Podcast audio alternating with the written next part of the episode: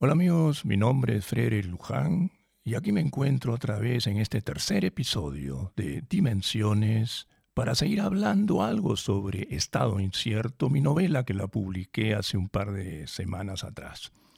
Esta vez vamos a descansar un poco con mis personajes, ya que yo no me voy a entrevistar con ellos, sino al contrario, lo vamos a descansar pues a un poco, para yo pasar del plano de entrevistador a entrevistado. Sí, así como lo escuchan, entrevistado por un simpático club de lectores de Lima, en donde he recibido una grata invitación por intermedio de Sara Cooperstein, y están muy interesados. Dentro de, este, dentro de los participantes de este simpático grupo de lectoras se encuentran también personalidades como la famosa doctora Polly Justi, ex viceministro de Salud, eh, pediatra de profesión, y también la conocida doctora Matilde González, una reconocida psiquiatra que ha trabajado como cinco años ya en Alemania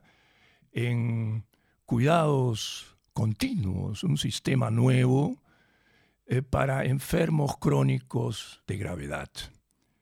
Creo que cae muy bien, dado de que la temática justamente de esta novela, Estado Incierto, se presta pues a, todo este tipo de, de situaciones con los pacientes. Así que no los voy a aburrir más y escuchemos pues a ver qué es lo que me preguntan. Porque repito, la entrevista ha sido en vivo y la he grabado por intermedio esta vez directamente con mi celular.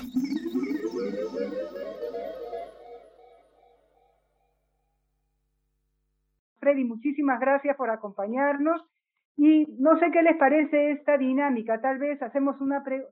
¿Empezamos o no empezamos? Porque falta Gaby, falta Cintia, no sé qué. Empezamos, empezamos. Empezamos porque si no se va el tiempo. Está camino a Suiza, así que no va a entrar. Sí.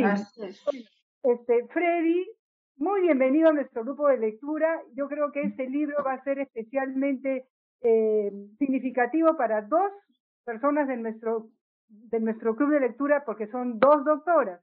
Poli Yusti, que es doctora de Cayetano Heredia, con la especialidad de pediatría, y Matilde González, nuestra querida Matusa, que es la que nos ha invitado. Ella es médico de San Marcos, su especialidad es la psiquiatría.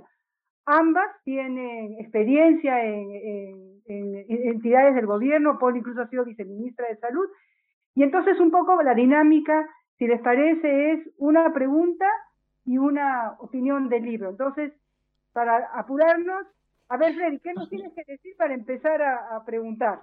Bueno, antes que todo, agradezco a ti, Sarita, y a todo este lindo grupo, aunque no conozco solamente a ti, pero será la oportunidad de conocernos, al menos espero que no sea la primera vez. Y me alegra mucho, para mí es un honor estar presentes con ustedes y dialogar un poco acerca sobre este tema. Yo diría, no es una, eh, sobre todo el tema, el tema me parece bastante interesante. Así que soy todo oídos y estoy a la espera de sus preguntas. Este, chicas, yo no sé, eh, Mariana, ¿quieres decir algo? Mariana Rubio, amiga nuestra. Solamente mil gracias por recibirme. Yo voy a estar espectadora. Leí el libro de Freddy, me encantó. Lo identifiqué horrores con él. Y no sé si ya todas lo han leído, lo han terminado. Es, es lindo. Gracias, gracias Marianita. Y la posta a las doctoras de nuestro grupo, o Poli o Matusa, no sé. ¿quién, bueno, yo, empezaré.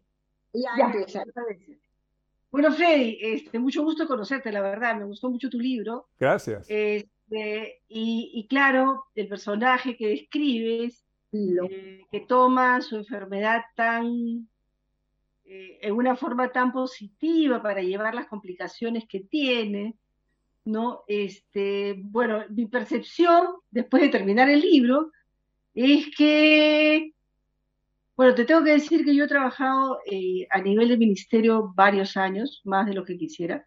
Este, y claro que, que, Sí, claro, pues cuando digo yo he trabajado 20 años en hospitales y otros tantos en, gestión pública, son muchos años para aceptarlos, pero en fin, así somos. este, claro, te pone sobre la mesa, además estamos hablando de un país como Alemania, con un sistema de salud muy desarrollado, y te pone sobre la mesa la indiferencia que puede haber ante una persona con un problema crónico o con un problema serio que no se termina de entender y en el caso de este doctor tan, tan reputado, el Kaminsky. que entonces tenemos, tenemos esos, esos Kaminskis, ¿no? que son muy reputados, pero que no, le no se interesa por quien tiene al, otro lado de la mesa. ¿no? Y es una, es una puesta en evidencia de lo que pasa, porque realmente cuando tu personaje resuelve ese problema, ¿no? Y encuentra a una persona que realmente se interesa por él y le soluciona sus problemas reales, ¿no? Prácticamente la novela se acaba, ¿no? Ya después no pasa nada más. Y es decir, ok, ¿sabes qué? Oye, toco la puerta, esto no debería pasar, ¿no? Y, y en ese sentido, me parece que es muy valioso, muy valioso que se ponga en blanco y negro en una, una novela así, el decir, oye, es una campana, ¿no? O sea, preocúpate porque tienes delante, al final uno sigue la carrera, mucha gente, algún, digamos, mucha gente sigue la carrera porque está motivada para ayudar al prójimo, digamos, ¿no? Para hacerlo bien y le pones empeño qué sé yo. Y hay otros como tu Kaplinsky o Kaminsky, que no es su principal interés, ¿no? Y este, y el otro tema también, ya desde mi punto de vista de, gestión y qué sé yo, es cómo nuestros sistemas no, no detectan esos problemas, ¿no? Y simplemente es dejar hacer y dejar pasar. Si eso pasa en Alemania, puedes pensar que pasa en países como el nuestro, con presupuestos 80 mm. veces más bajos, ¿no? Bajas de problemas, ¿no? Pero sí, me gustó mucho tu libro. Y, este, gracias, gracias, Una pregunta, tú eres, este, no sé si nos podemos tutear en ese sentido, porque aquí en Alemania, me van a disculpar, porque aquí en Alemania tengo que preguntar si es que tengo que tutear a alguien, ¿no? Porque acá la cosa es, los sistemas son muy diferentes. Pero en, el caso, ¿tú eres doctora en pediatría o en, en psiquiatría? No, yo soy pediatra. Pediatra. Yo soy pediatra, yo fui pediatra 20 años y después hice salud pública. Perfecto, perfecto, perfecto. Eh, mira, e, efectivamente, si hay una persona que conoce el tejimaneje y el proceso de los hospitales y de las clínicas, ese soy yo. Pero no en la parte eh, técnica, sino en la parte como paciente. Porque esta enfermedad que yo tengo es una enfermedad que la tengo ya más o menos 16 años. Y, he pasado por muchas cosas, por muchas cosas buenas y malas. Pero concluyendo, podríamos decir así, de que eh, gracias a esta enfermedad, gracias a esta enfermedad, y como Tilo también lo menciona, porque ese es el otro yo, ¿no? O sea, ese es ese es el, alta, alta, ego, lo que le llaman el alta ego de mi novela. El Tilo Medina logra descubrir su propio yo, ¿no? Y hace un inventario de las cosas buenas y cosas malas. Pero todo gracias a ese dolor y a ese sufrimiento que he tenido durante estos, y que lo sigo teniendo durante estos 15 años. Y entonces un poco que el origen, de dónde ustedes se preguntarán y de dónde, cómo nace pues ese estado incierto, cómo nace pues esta, esta idea eh, filosófica de producir este libro. Muy sencillo, porque yo como paciente tenía que tener una válvula de escape y esa válvula de escape justamente esos pensamientos que, que, que pasan por la mente, ¿no? porque todo y, el mensaje de este libro es que todo está en la mente, todo está en la mente y así lo menciona Tilo también. Es justamente gracias a tú darte cuenta y ser amigo, ser amigo del dolor. ¿Por qué? Porque existen dolores y dolores, existen enfermedades y enfermedades. Existen enfermedades que se pueden curar y existen enfermedades que no se pueden curar. En el caso mío es una enfermedad que no se puede curar. Entonces, yo me doy cuenta la idiosincrasia, digamos, del alemán, en ese sentido del alemán, no quiero decir del peruano ni del latino, que que es eh, muy diferente, tiene una forma de pensar muy diferente, pero el alemán en ese sentido se le hace un mundo, se le hace un mundo cuando dice, oye, tú tienes una enfermedad crónica y no te vas a curar. Entonces se le va, se le, se le desmorona el mundo, se le desmorona el mundo. Y comienzan a indagar, comienzan a investigar con más enfermedades, con esto, con el otro, con el otro. Entonces dice, pero esta es una bola de nieve que va creciendo, que va creciendo, que va creciendo, y el que te está haciendo daño eres tú mismo como paciente. Y entonces, este libro y la metáfora de este libro es la enseñanza para otros pacientes que sufren una enfermedad crónica, que no lo vean como algo malo, sino al contrario, como algo bueno, y que traten de ser amigos de sus enfermedades, como Tilo Medina. Tilo Medina es una figura que le he creado de muchas cosas reales y ficticias, como todo autor, como todo escritor. Primero nace de la parte real y luego de la parte real sale la parte ficticia. Pero en este caso, como te digo, concluyendo, digo pues, pues que este estado incierto que Tilo Medina va buscando no es otra cosa que un proceso, porque el estado incierto no es algo tangible, no puede ser algo tangible. Es un proceso en donde en cada faceta va descubriendo tu verdadero yo. Y que la única forma de descubrir ese verdadero yo es justamente enfrentándote, enfrentándote al dolor y al sufrimiento. Por algo dicen también muchos de que con dolor se aprende. Aquellas personas que nunca han sufrido, aquellas personas que nunca han sufrido hambre, que no han sufrido dolor físico, no van a poder comprender estas cosas. Entonces, la enseñanza repito, la filosofía, la metáfora de este libro, la metáfora de este estado incierto, en donde Tilo Medina lo menciona a cada rato, en cada faceta de estos capítulos, es justamente eso, de que una campanita y decir, oye, nadie se libra de los dolores, pero tampoco no te vas a hundir en los dolores y en los sufrimientos, ahora que ya sabes que tú no vas a tener cura. Todo el mundo va a terminar muerto. ¿No? Va a llegar un momento en donde eh, eh, todo el mundo va a morir, ¿no? Y la vida, para mí, y esto lo que trata de, mencionar Tilo Medina con su amigo Emil, que es su compañero de, cuarto, eh, Emilio, Emilio, es justamente en donde la, la vida, la vida es un teatro. Lo estamos viviendo actualmente en el Perú, ¿no? Eh, eh, no quiero meter la parte política, pero es un teatro, todo es un teatro, la vida es un teatro, ¿ya? Y en donde justamente nosotros, como personas, formamos parte de ese gran teatro, ¿ya? Entonces, eh, lo que trato de decir acá es justamente eso, pues, de que la única forma todo lo demás, todo lo demás no interesa. Las cosas materiales no interesan. ¿Por qué? Porque te da seguridad, pero no te da alegría, no te da libertad. Libertad interna, ¿ya? Porque existe la libertad en donde tú exteriorizas a lo demás, yo soy libre. Pero aquellas personas que proclaman que yo soy libre es porque realmente no son libres. El que está libre internamente no necesita proclamar que es libre. Entonces, a eso voy yo y repito, quiero centrarme más en esta, en esta charla, en esta entrevista, más en la filosofía, en la metáfora de este libro, porque creo que ustedes ya han leído cada fase de Tilo Medina, ¿no? En fin, no quiero, no quiero aburrirlos más, pero un poco que ese es, ese, es, ese es el concepto que yo tengo como autor de Tilo Medina y como autor de esta novela.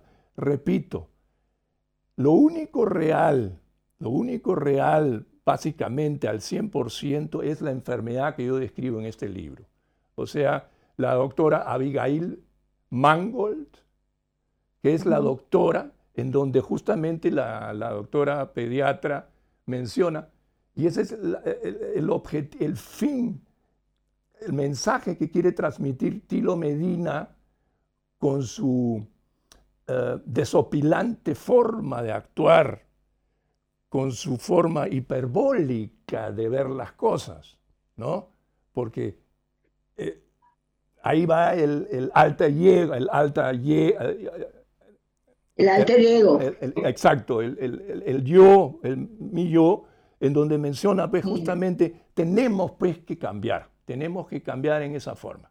En fin, esa es la idea. No sé, pregunten, pregunten algunas cositas sueltas más. A ver, dime. Ya, bueno, al contrario de Poli, que se encargó más o menos de la administración de la salud en el Perú por un tiempito, y hasta ahora se, se encarga un poco de eso y muy bien, yo soy médico clínico, soy psiquiatra clínico. Yo trabajo con lo que se llama enfermedades crónicas graves. Perfecto. En un sistema nuevo que es básicamente es, europeo, que se llama de cuidados continuos. En Alemania he, trabajado los cinco últimos años en un centro comunitario en atención primaria para manejo de este tipo de pacientes en salud mental, pero creo que en general estos pacientes, o sea, el paciente crónico, el que sufre, este, es el mismo paciente, eh, donde el ambiente muchas veces es productor de enfermedad. Entonces hay, hay una necesidad de trabajar con el ambiente. Y lo reflejas muy bien en la novela cuando hablas de la esposa de... de, Laurita, Laurita. a pesar de Laurita, a pesar que lo quiere tanto, no lo acepta ni con sus amigos ni con su enfermedad. Siempre hay una cuestión de resistencia a aceptación, de ponerse en los zapatos de Tilo. Y eso muestra, eh, muestra lo común que se ve como la familia, a pesar de, ser, de sentirlo parte, de quererlo tanto, este, no hay una suerte de, de, asumir su parte enferma, porque al final de cuentas terminamos siendo red y terminamos estando conectados todos, este, eh, para poder cubrir y armar una, un sistema de sostén. un ratito voy a sacar al perro que me está, que no sé por qué. Me...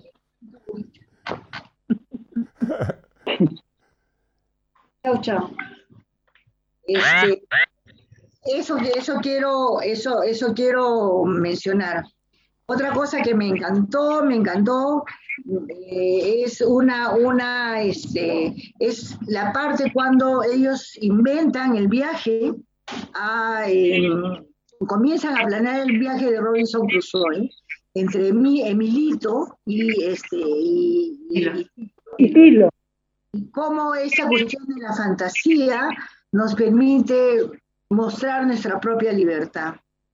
Como el ser libres, o sea, a pesar de nuestro, que nuestro, nuestro límite está en nuestro cuerpo y en nuestro dolor, este, eh, podemos nosotros trabajar esa cuestión de liberarnos, de nuestro espíritu se libere y seamos, sigamos siendo siempre eh, nosotros mismos, el yo mismo, el, el sí mismo. Otra cosa que me, me, gustó, este, me, llamó mucho la atención de esta, de esta novela es el, este, la, eh, esa cuestión de, apoyo entre Emilio y Martín, ¿no? Como los dos van un poco... Eh, me encantó esa escena de el café, del, del pan remojado en, el, en, en la en la casa. De té, creo, ¿no? Sí, el de café, el café. Emilio, por su tembladera, no, no, o sea, lo, lo, que hizo fue un remojo asqueroso del pan.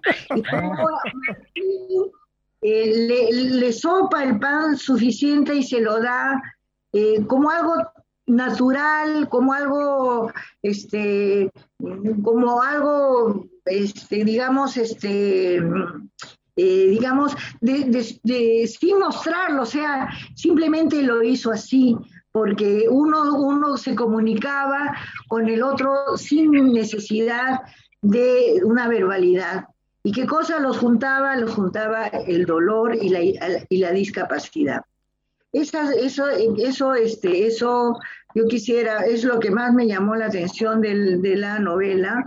Eh, bueno, el, el, el, resto de la novela es, eh, o sea, también me gusta lo que, lo que dijo Poli, esa cuestión de que él, este, es, o sea, este es el relato de la búsqueda de, de un, de un, de un, este, de la búsqueda de, de, de un estado, más bien un estado de placer. Ya, exacto, a eso voy yo. Perfecto, tú has dado con la clave. Mira. y donde el dolor. Exacto. Puede ser el compañero cuando tú haces los diálogos. Ya. Con drama, o sea, le pones un nombre al, al, al personaje y emites tus diálogos de, donde conversas con él y, dices de que él no te va a ganar. Te refieres a morbo, te refieres a morbo. Morbo. Morbo. Ya. Ya, disculpa, Gaby quiere entrar, por si acaso. Gaby, Gaby, ¿dónde estás, Gaby? Ya, admitida, admitida, ya. Ya está admitida. Okay. Que me emociono, entonces. No, pero mira, eh, mira, me parece, mira, como, como yo me emociono mucho cuando una doctora con tanta experiencia que tienes tú y la otra, la, otra doctora también, disculpa porque tengo pues, la memoria con los nombres, a veces me ah. olvido rápido los nombres. de la vida nadie se acuerda de, nada. Deben de ser de los medicamentos. Pero eh, eh, eh, ah. me da mucho gusto porque justamente eso, pues, o sea, esa frialdad que hay al menos aquí en, Europa, en Alemania, la frialdad con que tratan a los pacientes es muy fuerte. Es muy fuerte. Y eso es lo que extraño en Latinoamérica, porque la gente latinoamericana es más cálida y hay más humanismo en ese sentido. Ah, no, son diferentes. ¿eh? Pero hay algunas cosas, hay algunas cosas, te hablo en términos generales, ¿no? Pero específica, pues es más específicamente en lo que se refiere al, al, al, morbo, efectivamente, pues, o sea, el morbo es una metáfora, también vuelvo a repetir, del dolor de la enfermedad, porque etimológicamente morbo significa enfermedad, ¿no? Entonces este Tilo Medina comienza pues a, a dialogar con su enfermedad, ¿no? Y efectivamente, o sea, eh, cuando, cuando, cuando se hace amigo de Emil, es cuando juntos, en el dolor, son unidos y comienzan a, hacer un plan, un plan hiperbólico, un plan un poco exagerado que solamente en las novelas puede suceder, pero esto lo hice adrede, porque mi estilo para escribir, yo soy a veces mi mujer me dice, oye, tú eres demasiado, exageras demasiado las cosas. Pero ahí está la cosa. En donde yo exagero es porque quiero notificar y quiero acentuar ese problema. ¿no? Algunos lo dicen textualmente, pero yo lo tregiverso, yo lo, yo lo cambio de una forma, en una forma hiperbólica, exagerada, hasta graciosa, ¿ya? Porque ese es mi estilo, en donde a veces llega más que decir las cosas directamente como tal como son. ¿no? Por eso que efectivamente, o sea que, y, aquí quiero volver a recalcar lo de Robinson Crusoe. ¿De dónde nace pues este Robinson Crusoe? Robinson Crusoe, no en vano, es una de las novelas más leídas del mundo, más inclusive después de la Biblia, ¿no? Y, el mensaje, no sé si todos han, tenido la oportunidad de leer a Robinson Crusoe, pero Robinson Crusoe eh, hace pues, estos enfrentamientos con la isla, el mismo Robinson, el mal tiempo. Podemos hacer similitudes y paralelismos en donde la isla no es otra cosa que el cuerpo y la naturaleza del paciente. Robinson, como personaje, es el yo de cada persona, de cada paciente. Y el mal tiempo y el naufragio que sufre Robinson no es otra cosa que la dolencia y el sufrimiento de cada paciente.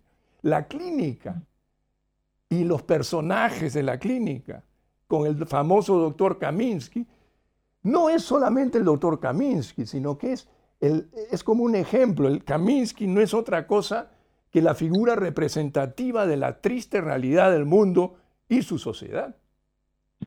¿Eh? En donde no les interesa más que el yo, yo soy, yo soy, yo soy el doctor, a ti no, no me interesa el resto, tú tienes que obedecer lo que yo te digo.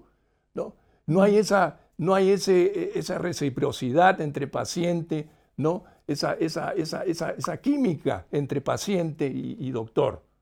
¿no? Entonces, eso es lo que trato de, mencionar en esta, en, esta, en, esta, en esta novela, en esta similitud con Robinson Crusoe, en donde justamente Tilo Medina enfatiza a Emil, en donde al comienzo le llama la atención, oye, pues, si yo he leído esta novela hace 60 años, pues, ah, léela de nuevo léela de nuevo, le dice Tilo. Ahí te vas a dar cuenta. ¿Y sabes por qué se da cuenta? Porque él sufre. Ya, y ahí viene pues ese, esa, similitud. ¿Ok? Sigo, sigo escuchando sus preguntas. Bueno, ahora me toca a mí. Yo no soy médico y soy bastante más práctica que mis, mis compañeras. Tu, tu libro me ha parecido interesante. Es interesante el tema que, que pones en el tapete.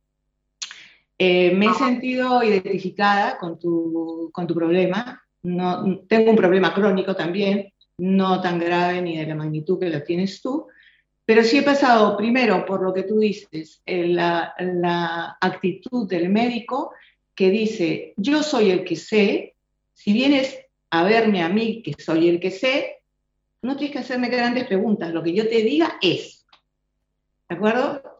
es muy desagradable. Eh, lo he vivido en España, sobre todo en España, que son latinos. Este, en Perú, pues ya son un poquito más eh, cálidos en el trato, pero de repente eh, tienen la misma actitud mental, no te vayas a creer.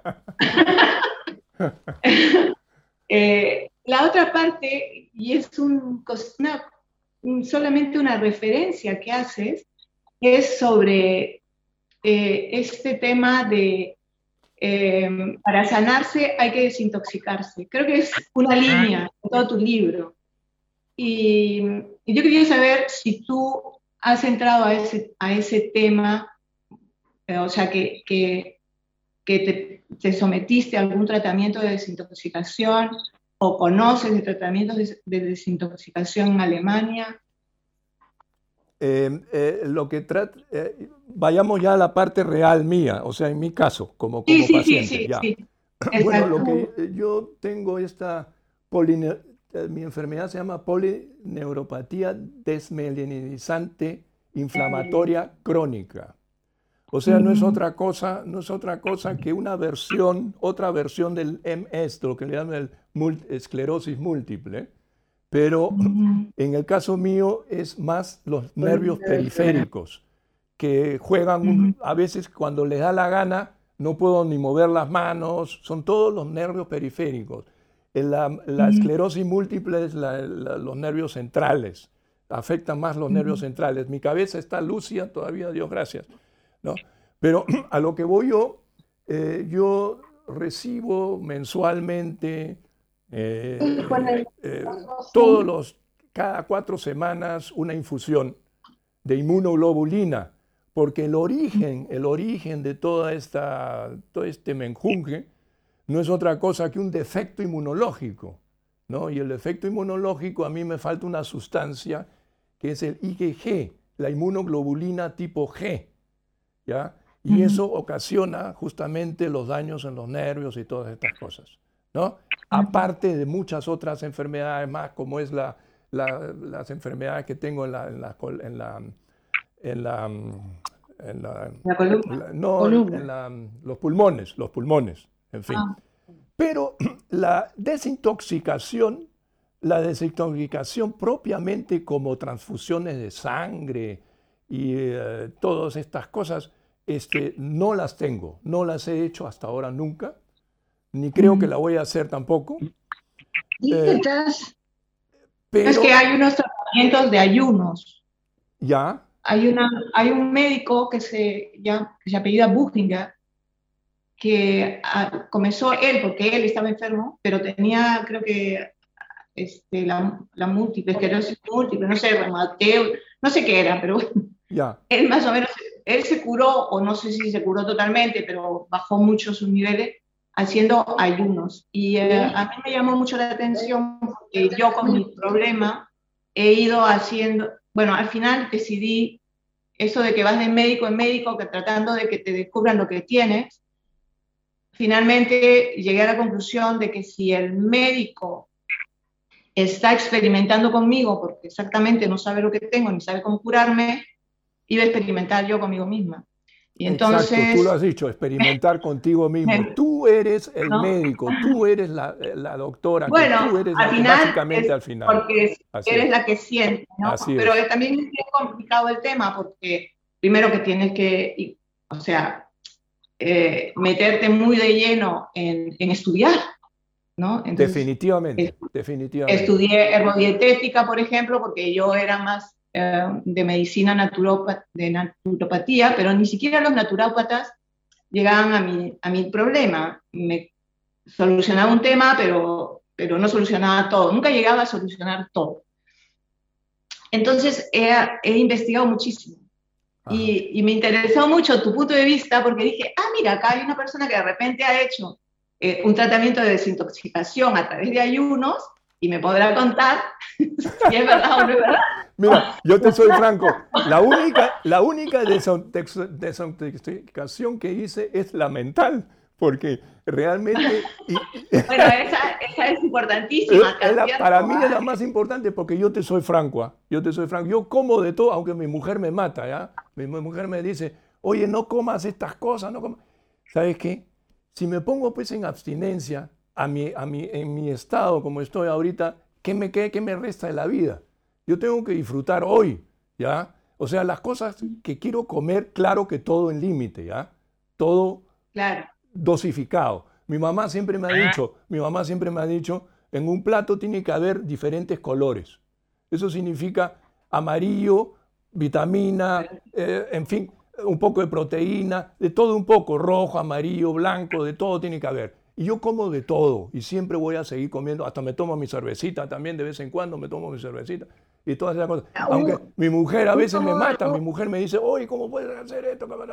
¿Sabes qué? Un, favorcito, un, un, puntito. Sí, dime. Estoy mandando a las lectoras otra, otro, otro, de 11.45, por favor, mándeselos a, a nuestros invitados. Ya. ¿Ya? ahorita te mando. 55 porque ahorita se cierra este Zoom. Ah, caramba. o sea, lo vas a prolongarlo. ¿Lo van a prolongar?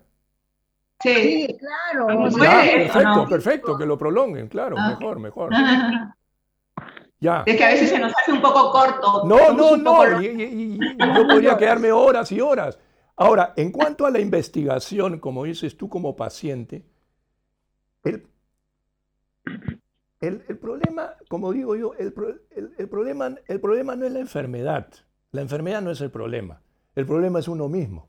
¿ya? Uno mismo. Ya, pero es que son usos y costumbres que uno tiene que, tienes que descubrir cuál es la que te... A, eso voy yo, a eso voy yo. Entiendo que hay que hacerse amigo de la enfermedad y hay que aceptarla y hay que decir, bueno, yo con eso tengo que vivir y, y bien, no me voy a amargar por eso. Al principio un poco que te amargas, sí, me pasó como un año fastidiadísima porque no podía comer no sé qué, porque no sé cuánto. Te amargas. y te haces tú mismo amargándote, amargando, amargándote te haces daño tú Claro, y amargas, te amargas tú y amargas a tu, así es, así entorno. Es, así es. Entonces, en determinado momento, uno, bueno, los que tenemos suerte, hacemos clic y decimos, bueno, esto es lo que hay. Entonces, ¿cómo manejo esto que hay?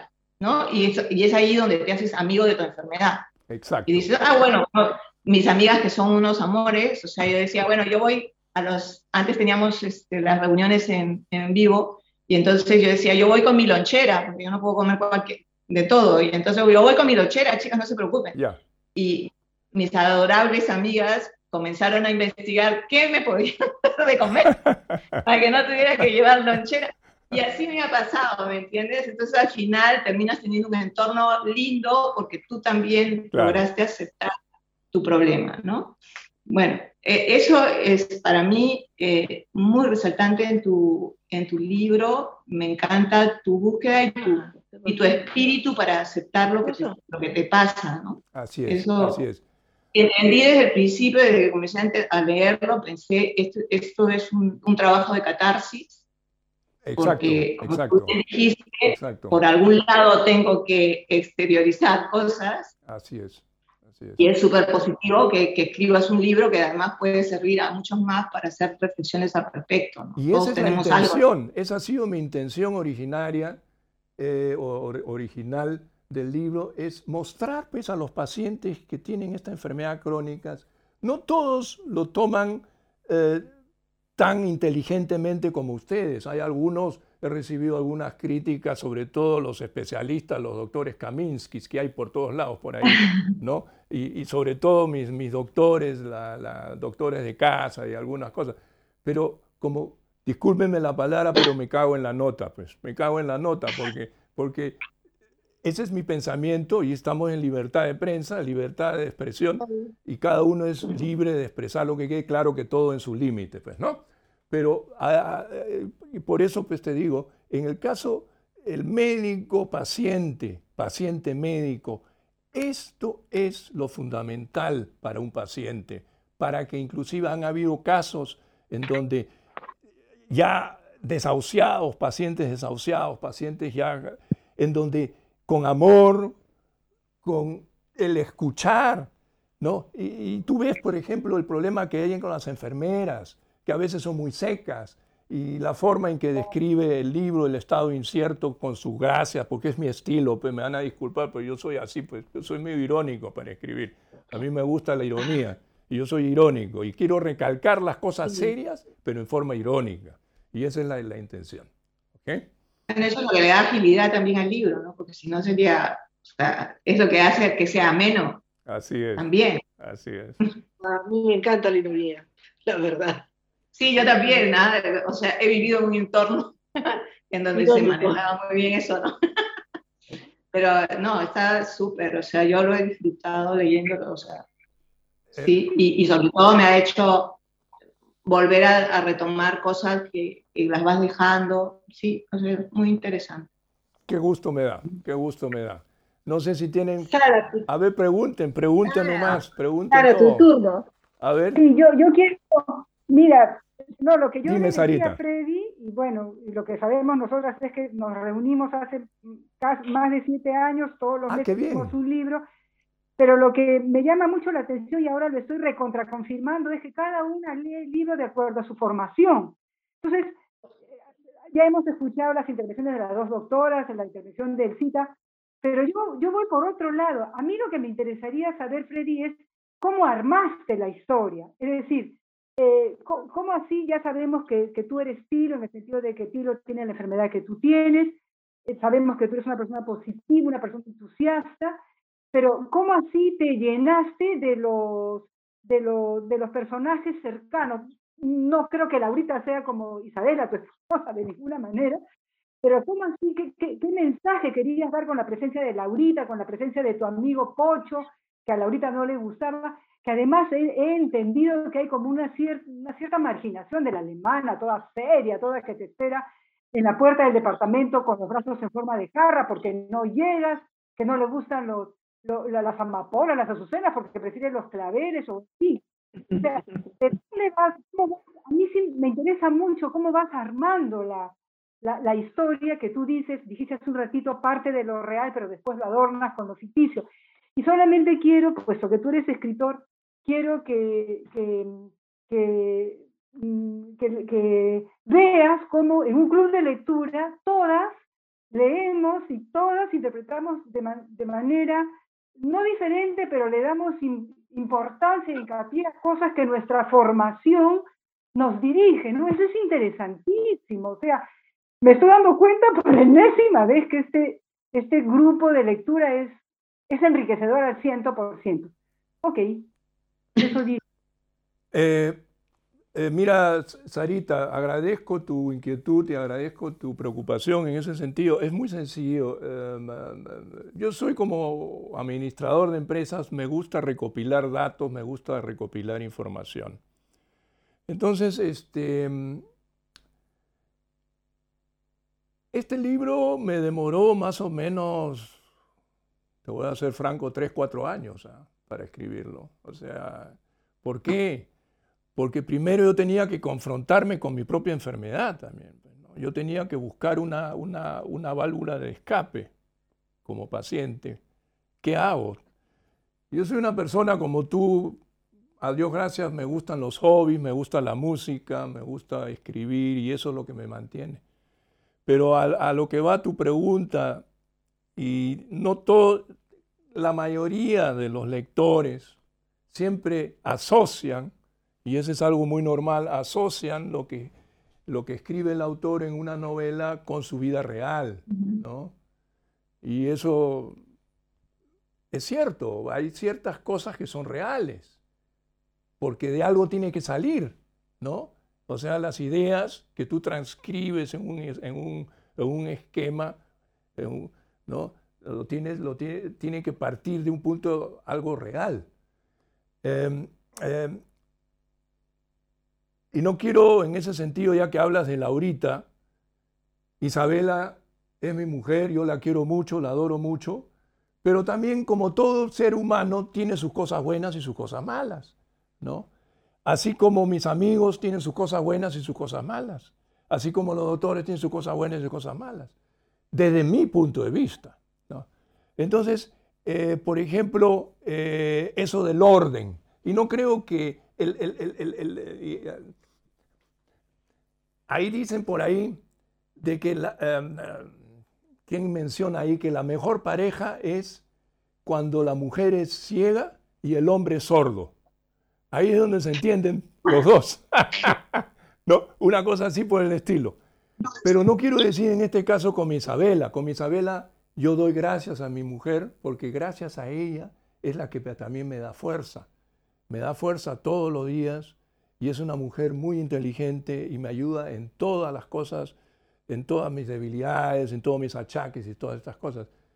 Pero en algo que yo no, por ejemplo, entiendo es, por ejemplo, esa inclinación a la parte materialista que tiene, ¿no? O sea, y eso lo menciona, lo menciona de una forma muy irónica, ¿no? En el libro, ¿ya?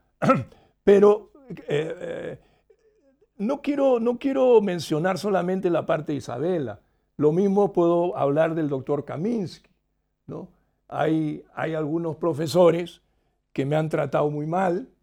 Entonces, en base a, esa en base a eso eh, es donde yo eh, hago mis esquemas. La metodología para yo armar mi novela es muy sencilla. Yo primero hago un, croquis, ¿ya? Con, rayas, con descripción, con, con, un núcleo, ¿no? Eh, un núcleo, el núcleo es el tema central, la búsqueda de la felicidad. Como, como alguien mencionó, creo que alguien de ustedes, la búsqueda de la felicidad que podría ser el estado incierto es la búsqueda de la felicidad. El placer. Entonces ese es el núcleo, ese es el núcleo. Entonces, bajo ese núcleo van saliendo varias ramas, ¿ya? Varias ramas. ¿Qué es lo que, las cosas que te estropean no ser feliz, ¿ya? A pesar de tu enfermedad. Y entonces ahí vas haciendo tu esquema en borrador y así voy armando poco a poco y obviamente, como menciona también ahí una que ha mencionado de que tengo que eh, indagar, tengo que estudiar acerca de mi enfermedad, tengo que darme tiempo para estudiar mi enfermedad. Y eso, eso, eso me ayuda también a describir las fases estas que hay pues en esta novela. Entonces, por eso, y así voy armando esos esquemas en donde podríamos decir, concluyendo, qué porcentaje es real y qué porcentaje no es real. Hablemos, pues, 30% será real y el resto es ficticio, ¿no? Eh, lo mismo en mi primera novela, porque a mí, ¿no? Que es una, podríamos decir, es una primera novela, es mi biografía, es una biografía novelada, como se dicen así, es una autobiografía novelada en donde no tiene nada que ver con esta segunda novela. Su primera novela es totalmente sexista, ¿ah? es totalmente, es un tema totalmente diferente a este tema. ¿ya? O sea, son dos fases, son dos fases, en donde también podríamos mencionar que hay algo real de mi propia vida. ¿Te das cuenta? Pero como te digo, Y otra cosa como loco, pues este, cada vez asocio pues pasajes de mi vida real, por ejemplo, conversaciones como ahora, o eh, cuando visito el consultorio de un médico y me contesta con algunas cosas que no me son muy satisfactorias. Entonces, inmediatamente lo transcribo en un papelitos, tengo mis papelitos, y comienzo pues, a, tomar mis notas sobre, sobre lo que menciona. Y entonces, eh, eh, ¿cómo podríamos decir? Nosotros, yo soy un poco proxeneta, ¿ya? Soy proxeneta, porque este, me gusta, pues, este, aparte de proxeneta, soy hiperbólico, de una mosquita, de un mosquito a un elefante, ¿ya? Y el proxeneta es, pues, aquella persona, pues, que,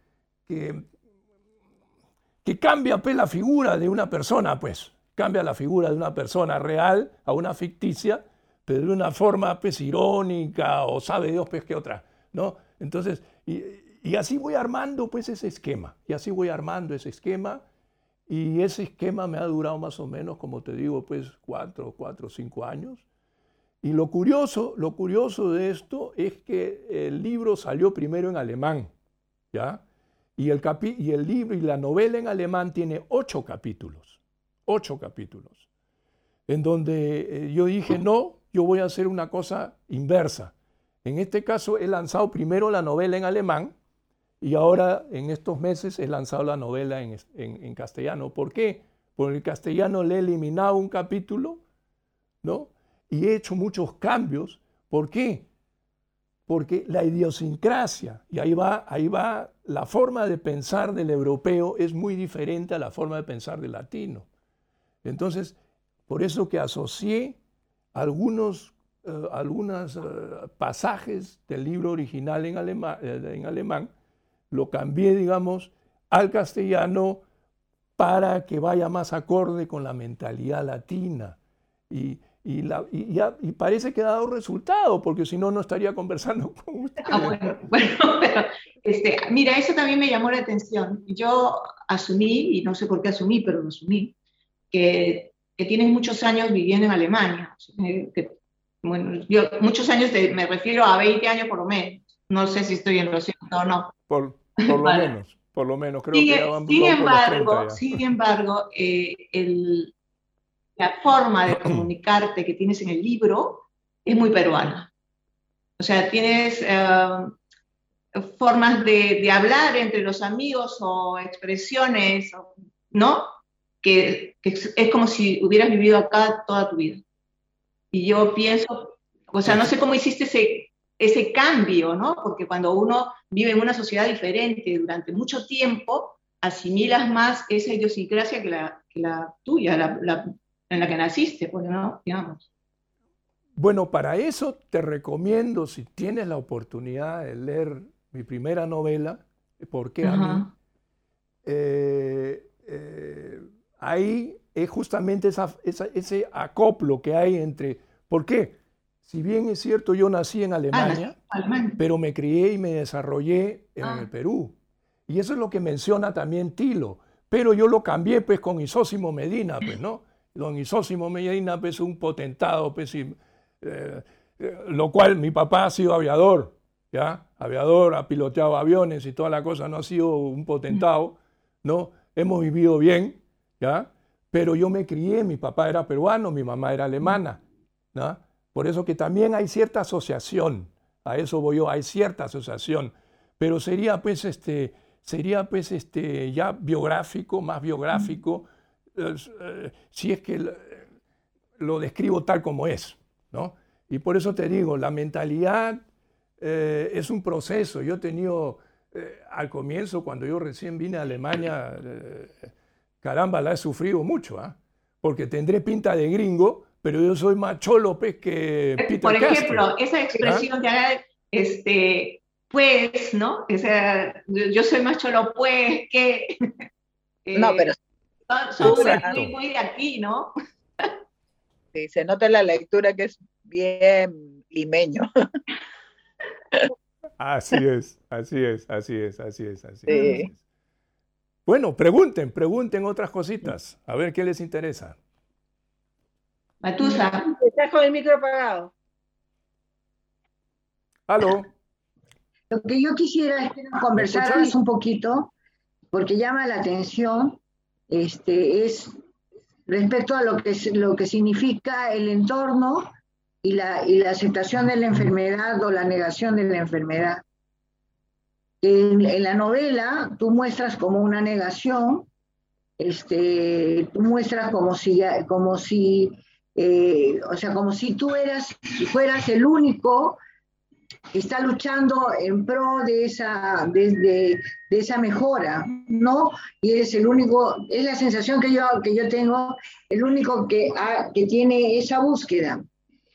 Eh, sin embargo, cada uno a su forma y estilo y cultura, creo que hicieron a su, creo que hicieron algo por Tilo, ¿no? Como por ejemplo, este, preocuparse porque no llega, o ser un rígido médico este, que necesitaba su rigidez para, eh, para no involucrarse efectivamente eh, con las neuronas de sus pacientes, porque tenía que verlas eh, concretamente, o, este, ¿cómo se llama? O, o, sea, la parte, hay una parte afectiva, pero también hay una parte de conocimiento y hay una parte de idiosincrasia del, del, del ambiente.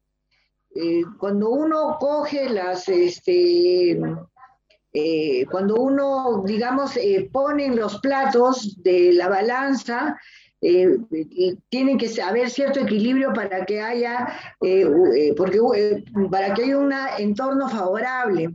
Yo quisiera, yo trabajo mucho en eso, estoy trabajando ahorita en eso, y quisiera este, ver desde ese punto de vista, porque si hay algo en tu novela, es e, esa, esa capacidad de resiliencia de volver el pensamiento negativo en positivo. Todo es positivo, todo es formativo, todo es, eh, todo es eh, posible. Entonces yo me, gustaría que tú dieras una opinión de eh, cuándo comienza a ser nociva la otra persona, o sea, mi cuidador, no, en qué momentos es nocivo porque yo no creo que lo haga con mala voluntad. Ni lo hace, ni lo hace el doctor Raminsky, que tiene su formación, su propia historia, su propio rollo, y, su, y él ha llegado a entender lo que era una desmilización periférica, porque él tiene su propia forma porque de otra forma tal vez no hubiera llegado a poder entender lo que pasaba, a lo menos en tu dendrita.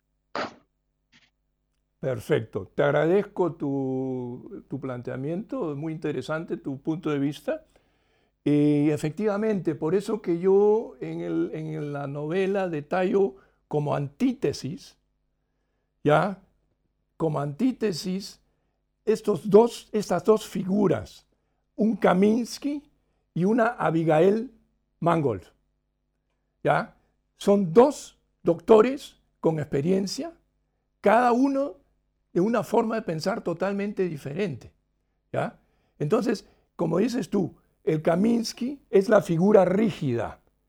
Como en todos los hospitales, como en todos los ambientes hay personas rígidas, y la Abigail Mangold, una judía que ha sufrido, que tiene, que ha sufrido cáncer en las mamas, ¿ya? Y que a raíz de eso se ha vuelto más sensible y que figura la otra parte. Entonces ahí viene pues esa, esa conexión en donde la al final, eh, como dices tú, efectivamente recalco mucho la parte positiva, recalco mucho la parte positiva porque em, eh, ya la parte negativa, la parte negativa se describe por sí sola, con las mismas descripciones de las figuras y de los procesos de curación.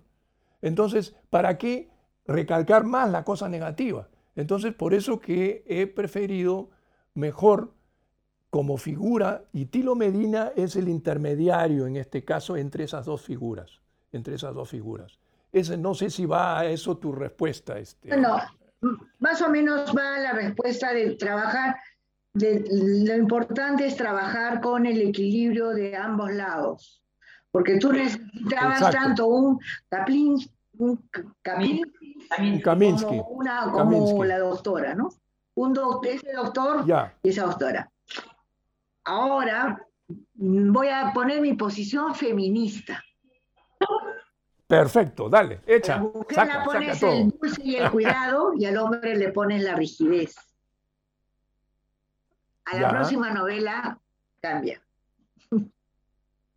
Ya, lo voy a tomar en cuenta. ¿Por qué? Porque son funciones, o sea, son, hay una suerte de, eh, sexismo. Bueno, pero no, no, no, yo no lo veo así, claro. no necesariamente. Puede ser una casualidad también. Ah, bueno, yo lo pongo así, desde mi punto de vista. Mira, sexista, sexista, si tú. Eh, desde mi punto de vista feminista, pones a la mujer dulce y cuidadosa y al hombre erguido y el eso.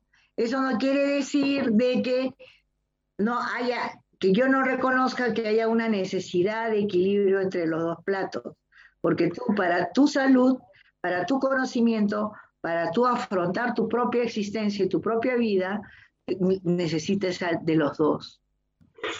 Existe la polaridad, efectivamente. O sea, hay que ser bipolar, o sea, no bipolar, pero sí, bipolar es otra cosa. Este, equilibrado. ¿Qué pasó con la imagen? No veo la imagen. ¿Se fue la imagen? ¿Aló? No, yo, ahí está. Ya, ahora sí, ahora sí. Entonces, eh, e, efectivamente, ahora, vuelvo a repetir, sexista. Mi primera novela sí que es sexista. Y bueno, los que son recatadas o recatados, no se la recomiendo, ¿no? Porque es una, es una novela bastante fuerte. Es más, mi mujer casi me cachetea, ¿no? O sea, casi me mata, ¿no? Me dice, ¿cómo se te ocurre publicar una, una cosa así? Peor que pero ella fue la primera que... Pero en tres días, pero en tres días lo leyó íntegro, ¿ya? Pero en tres días lo leyó íntegro. Pero dijo, ah, la primera página, oh, yo no leo esto. No, yo no voy a, yo no voy a leer esto. No, no, no, no, no. Pero, pero, al toque, y en tres, cuatro días lo terminó de leer. Pero ahí siguió leyendo. Pero, pero siguió leyendo, siguió leyendo. Pero en el caso, eh, en el caso, efectivamente, en el caso de la novela, pongo a la mujer de Tilo un poco como eh, ¿cómo podría decir? El, problema de Tilo, y repito Tilo, ¿ya? O sea, no es el mío, porque con Isabela yo me llevo formidablemente, o sea, no tiene nada que ver. El problema que tiene Tilo con Laura es que, eh, como era un hombre enfermo, ya no tenía paciencia de que encima la mujer, pues, le venga pues el orden, que el esto, que el otro, que la figura aquí, que el esto, que el orden, esto, que cuidado con esto, cuidado con la otra cosa. Pero hay que ser franco. La mayoría de las mujeres les gusta el orden. Por algo es el hombre hombre y la mujer hombre. La mujer, ah, no te pases. ¿no? no, no, no, no. Ay, discrepamos. No. No conozco mi casa. Mis cajones escupen. Uy, uy, uy, uy. Yo creo que hay de todo. Hay hombres que son muy ordenados, maniáticos. Y hay hombres que son muy desordenados, al igual que las mujeres. Ese es un prejuicio de la sociedad. Ya. Ya.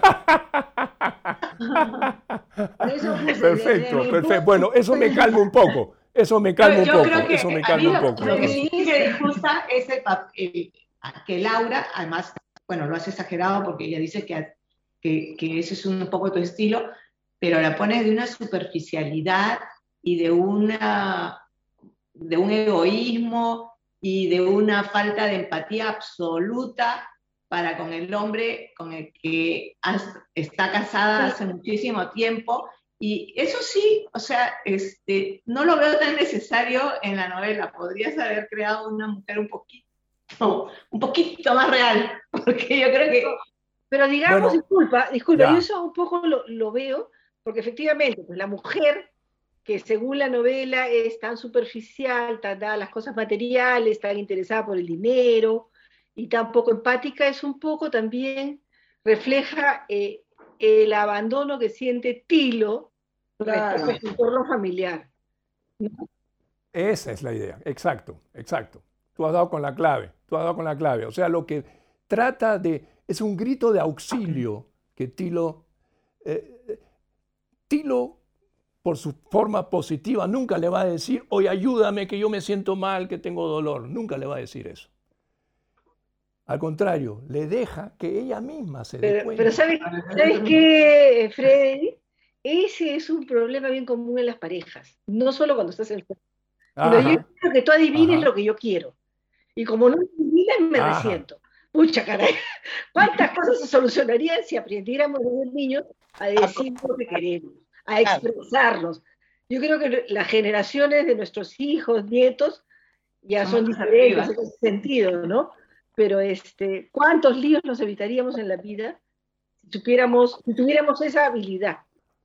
Yo, yo, el otro punto que veo, y que, bueno, no sé si, si todo lo, eh, en el orden, en, esta cuestión, sin exagerar, pero en, este orden, eh, también te está, dando, está dándole al enfermo un confort, porque calcula tú que fuera tan desordenada que, que no hubieran horarios, que no hubiera belleza, que no hubiera, ¿no? Eh, ¿Cómo sería ese entorno para un enfermo? que no puede, que no puede solventar todas esas cosas, que no va a poder, que, como tiene una limitación, pues no puede ponerse a hacer limpieza, ni a, ni a ordenar, ni preocuparse por la comida. Entonces, eh, no, me refiero a que no se le da importancia a esas cosas materiales que al final ayudan a dar calidad de vida al entorno. Efectivamente, totalmente de acuerdo. Pero em, el, problema que tiene, el problema que tiene la novela Laura Contilo es que tiene miedo, tiene miedo. Y lo ha demostrado, lo, ha, demostrado con la doctora Abigail, la entrevista. Es el capítulo, es un capítulo muy importante en la entrevista con la doctora Abigail, Abigail Mangold, en donde utiliza en la entrevista la doctora Abigail Mangold mucha psicología, mucha psicología para sacarle las cosas, por qué se comporta Laura así con Tilo y por qué Tilo se comporta con Laura así. ¿no? Esa eh, reciprocidad de comportamiento, digamos, lo trata de recalcar y lo trata de estratégicamente con sus preguntas y repreguntas y con sus planteamientos a Laura para que reaccione. Y parece, y ha reaccionado, porque al final al final inclusive lo ayuda en sus planes a Tilo, ¿no? Laura, ¿no? Pero el problema, y eso es lo que pasa hoy en día también con muchos, eh, el entorno y como la familia juega un rol importante en el enfermo, en donde eh, ahí está el problema. La gente sana no le interesa a los enfermos. Eh, ¿Por qué? Porque mientras que no estén sanos, ¿eh? tiene miedo, miedo a aceptar ser enfermos. Eh, tiene miedo a aceptar ser siete minutos. No quieren ver. Ahí no quieren ver, no quieren ver esa realidad. No quieren ver esa realidad. O sea, ese es también la, el, el, el, el, Leitfaden, como se dice en alemán, o sea, el hilo conductor, el hilo conductual de la novela, ese miedo, romper ese miedo que hay entre el dolor, el paciente y los familiares porque los familiares también tienen miedo a no aceptar la realidad. Y por eso que ese es el problema que tiene. Freddy, perdón, yo quisiera resaltar, como ya escuché que faltan siete minutos, quisiera resaltar la exquisitez de la descripción. Por ejemplo, ahorita que estaban hablando de la entrevista entre la doctora Abigail y Laurita, no sé si ustedes se acuerdan de cuando Laurita escuchaba a la doctora Abigail y se ponía ella nerviosa de escuchar lo que la doctora le decía respecto a la enfermedad de Tilo, cómo tratarlo. ¿Ustedes recuerdan que que, Laurita jugaba con su zapato. O sea, ese, ese detalle, yo en ese momento estaba viendo a esta señora sentada en el sillón frente al, al tremendo, eh, a la tremenda mesa, el autor. Lo que quiero resaltar es la pulcritud de la, de la, de la descripción. O sea, yo veía como Laura jugaba con su zapato, había, eh, había cruzado las piernas y jugaba con el zapato, un zapato de taco alto, por supuesto. Eso es una. Y otra pulcritud también en la redacción es cuando, cuando se cae, pues están tomando el lonchecito, en fin, y, algo se le cae a Tilo y Tilo quiere agarrar eh, un trapito y limpiar el, agua, el líquido que ah, está aquí, un pañuelo y, hace peor las cosas. Bueno, ahí también yo vi la cosa exactamente como... O sea, la pulcritud de la descripción me encantó también. Ya, ya. Eh, efectivamente, porque como repito, ahí viene lo hiperbólico, pues ahí viene lo hiperbólico y que cuando quiero recalcar algo, ese problema de conflicto entre personas, lo recalco en forma hiperbólica y esa descripción está, como dices tú, detallada muy bien en el libro justamente en forma hiperbólica. Repito, es hiperbólico, porque en la vida real definitivamente no es así. lo, que pasa es que conforme vamos eh, sacando cosas, uno va recordando la, novela y detallitos que, bueno, eh, todas tenemos una diferente forma de ver la obra, te darás cuenta, Eddie, que... Eh, a, mí, a mí me encantó la descripción, me encantó lo del pancito. el pancito, efectivamente, porque... A mí, una parte que no, que nadie habló de ella, pero que a mí también me gusta, es este, esta especie de, de clown que, hace que los demás enfermos del hospital olviden lo que les está pasando, burlándose de sus propias... Este, exacto. Eso es también hiperbólico. Pero ¿sabes qué pasa? que, hay, hay gente, bueno, yo un poquito lo conozco porque una de mis hijas es eh, clown de hospital, hospitalario, y eso es lo que hacen. Y yo le preguntaba, pero ¿no es demasiado duro ir a donde hay tantos ancianos con tanta tanta tristeza, tanto dolor, tanto... Y me dice, no, mamá, porque al final, o sea, eh, nosotros simplemente hacemos cosas, jugamos con ellos. Me dice, no, nosotros pedimos permiso para poder jugar con ellos y jugamos desde lo que ellos sienten y lo que a nosotros se nos ocurre. Y entonces el ambiente es tan, tan alegre, se vuelve tan alegre que todos disfrutan. Y, eso se veía en, tu, en, en estos pasajes en donde bueno, estás jugando con Emilito y, y te pones, conectas, bueno, deshaces el pobre aparato este para medir, para hacer electrocardiogramas, ¿no? Eh, también lo describes muy bien y era casi como ver una película, ¿no? De alguien haciendo locura. Así es, así es, así es. Todo me da mucho gusto. Por eso que digo yo, y, en el pasaje, por ejemplo, en, en, Robinson Crusoe, en el diario que escribe Robinson Crusoe, hay muchas cosas muy interesantes. Y quisiera, ojalá que me dé algunos minutos, leer algo en donde en el diario de Robinson menciona, hoy amamos, o sea, Robinson escribe en su diario, hoy amamos lo que mañana odiaremos, hoy buscamos lo que mañana rehuiremos, hoy deseamos lo que mañana nos asustará. Incluso nos hará temblar de miedo. ¿no? Entonces, ese es el problema. Ese es el problema hoy en día. La gente, o sea, tiene que aprender a satisfacerse con lo que tiene y recién se dan cuenta cuando tienen dolor, cuando sufren algo, algo espiritual, mental, como físico, que podría ser en este caso la enfermedad. A eso voy yo, porque el dolor no es solamente físico, el dolor espiritual a veces es más fuerte que el físico. Entonces, el dolor y el sufrimiento de por sí es lo que nos enseña a vivir mejor la vida, aceptarla tal como es. Pero mientras que uno no ha pasado por esa regla, ha pasado por esa forma de vivir, digamos, no podría ser tan inteligente como una persona que ha pasado por eso. Digo yo, es mi, mi opinión muy particular. No, yo creo que es valioso que, o sea, solo cuando tú aceptas que tienes diferencias o que no tienes, claro, es cuando aceptas la vida tal cual es y no estás pensando en que a mí me gustaría o yo quisiera o tal, sino aprendes a vivir con lo que tienes, aprendes a vivir en tu realidad. Eso es lo que te va a dar la felicidad. Hay, un dicho, muy sabio que se aplica para muchas circunstancias, que es hay que vivir con lo que la tierra nos da. Y hay que aceptar lo que la tierra nos da. ¿no? Que eso es lo que tenemos. Exacto. exacto. Y ojalá, ojalá que el Perú, ojalá que el Perú ahora, pues con todos estos cambios, con estas turbulencias, pues eh, no quiero, eh, yo soy apolítico, y, ojalá pues que lleguen a un buen término, porque tengo mis amigos que me escriben en los chats y comienzan a hablar política y yo le digo, por favor no me escriben estas cosas, acepten su realidad, busquen las cosas mejor posible y bueno, pues eh, a tratar, tratar de vivir la vida como mejor se pueda, ¿no? Ese, es el mensaje. Viviremos cada uno nuestro proceso.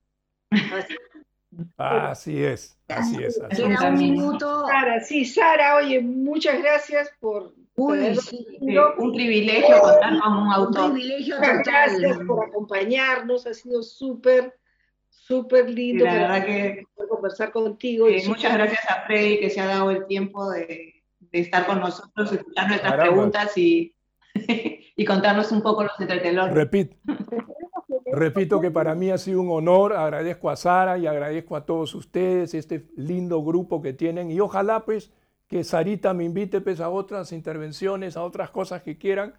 Por si acaso yo tengo pues este podcast que se llama Dimensiones, en donde yo converso con mis propios personajes. No sé si han tenido la oportunidad de leer el podcast, eh, eh, en donde yo hablo en todos mis escritos con mis personajes y mis personajes se transforman en forma real. O sea que a Tilo Medina lo, lo enfoco de una forma real, como si fuera carne y hueso. Y, se conversa, y conversa conmigo, yo que he sido su creador, él conversa conmigo. ¿Ya? ok.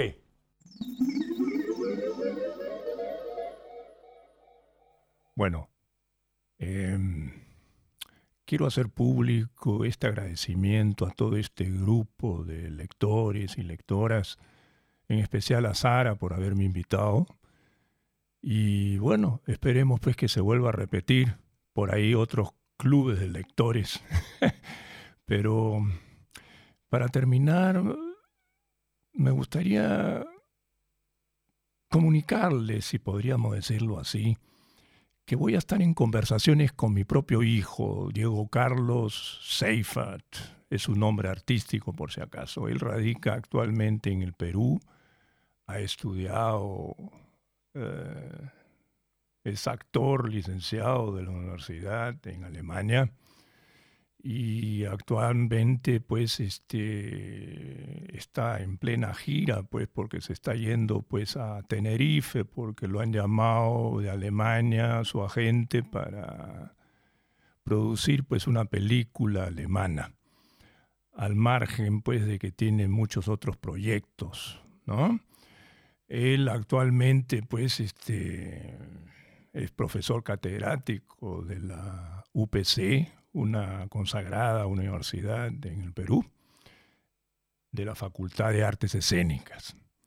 Al margen pues de que ha salido también en varios, varias series y telenovelas en la televisión, como por ejemplo este famoso pues este Salvador del Campo, que más que una de ustedes o uno de ustedes lo ha visto en la televisión, sobre todo en esta serie que se llama Todo por la Fama al margen, pues te volveré a encontrar en la piel de Alicia y en fin, una serie de otras series y telenovelas. Del mismo modo también ha salido en cine y teatro, ha filmado varias películas de cine. Y bueno, lo importante es de que ojalá pues tenga pues el tiempito, se dé el tiempito con todos estos proyectos que está haciendo para yo entrevistarme con él y me gustaría, eh, ojalá pues que haya leído también mi libro porque me interesa mucho saber su opinión al respecto, desde el punto de vista así como hemos escuchado también los diferentes comentarios de este club de lectoras. Me gustaría también conocer cuál es la opinión propia, no porque sea mi hijo, sino como actor y especialidad pues en artes escénicas y en teatro y en cine. Así que ojalá pues ya les comunicaré anticipadamente cuándo saldría al aire esta entrevista. Y bueno, como siempre, manténganse pues sanos y felices. Hasta pronto. Chao, chao.